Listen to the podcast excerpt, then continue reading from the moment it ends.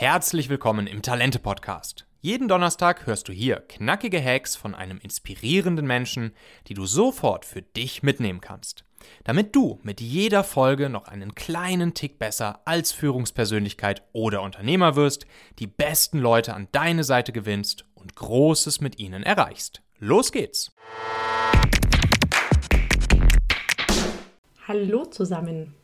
Mein Name ist Martina Weifenbach und ich möchte heute gerne mit euch fünf Tipps zum achtsamen Arbeiten teilen. Ja, ich bin Co-Geschäftsführerin von Mindway. Wir bieten Trainings für Unternehmen zu Achtsamkeit, Innovation und neuem Arbeiten. Und über das Thema habe ich auch ein Buch geschrieben, Achtsamkeit und Innovation in integrierten Organisationen heißt das. Und darüber hinaus bin ich auch Coach und Speaker.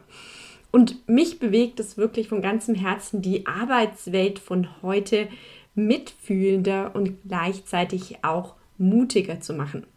Denn ich bin der Überzeugung, Veränderung beginnt bei uns selbst. Und nur wenn wir wirklich daran glauben, können wir so große Themen wie die Digitalisierung und Innovation als Mitarbeiter und Mitarbeiterinnen, als Führungskräfte und auch als Teams angehen.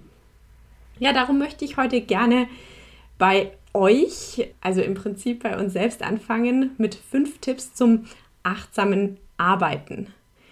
Dabei geht es natürlich auch darum, wie ihr euch bei der Arbeit gut und mental gesund fühlt.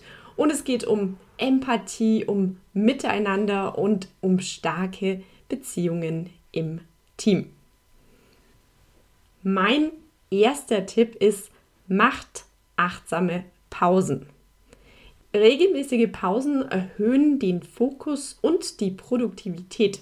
Und dafür könnt ihr euch im Homeoffice oder auch im Büro einen Timer setzen und dann ungefähr alle 60 Minuten einfach eine kurze Pause machen, in der ihr zum Beispiel einmal aufsteht oder dreimal tief ausatmet oder euch an einen schönen Moment erinnert und einfach kurz diesen Moment nochmal vor eurem inneren Auge erlebt.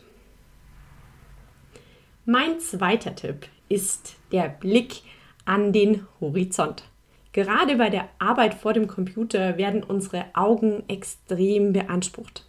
Und diese Müdigkeit, die spüren wir dann eben auch zum Beispiel durch eine abnehmende Konzentrationsfähigkeit. Und darum versucht immer mal wieder an den weiten Horizont zu schauen und den Blick dabei ebenfalls weit werden zu lassen. Ihr werdet merken, wie sich Augen und Geist sofort entspannen. Tipp 3. Der achtsame Check-in im Team. Beginnt eure Team-Meetings immer mit dem Ritual des achtsamen Check-ins. Hier kann zum Beispiel jeder teilen, welche persönliche Wetterlage heute bei ihm oder bei ihr vorherrscht. Und je nach Teamgröße dauert dieser Check-in circa fünf bis acht Minuten. Er schafft Vertrauen durch das Teilen von persönlichen Einblicken und ihr werdet sehen, das stärkt auch die Kommunikation und die Empathie im Team.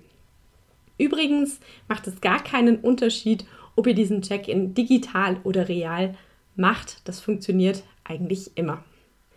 Dann Tipp 4 die Morgenmeditation.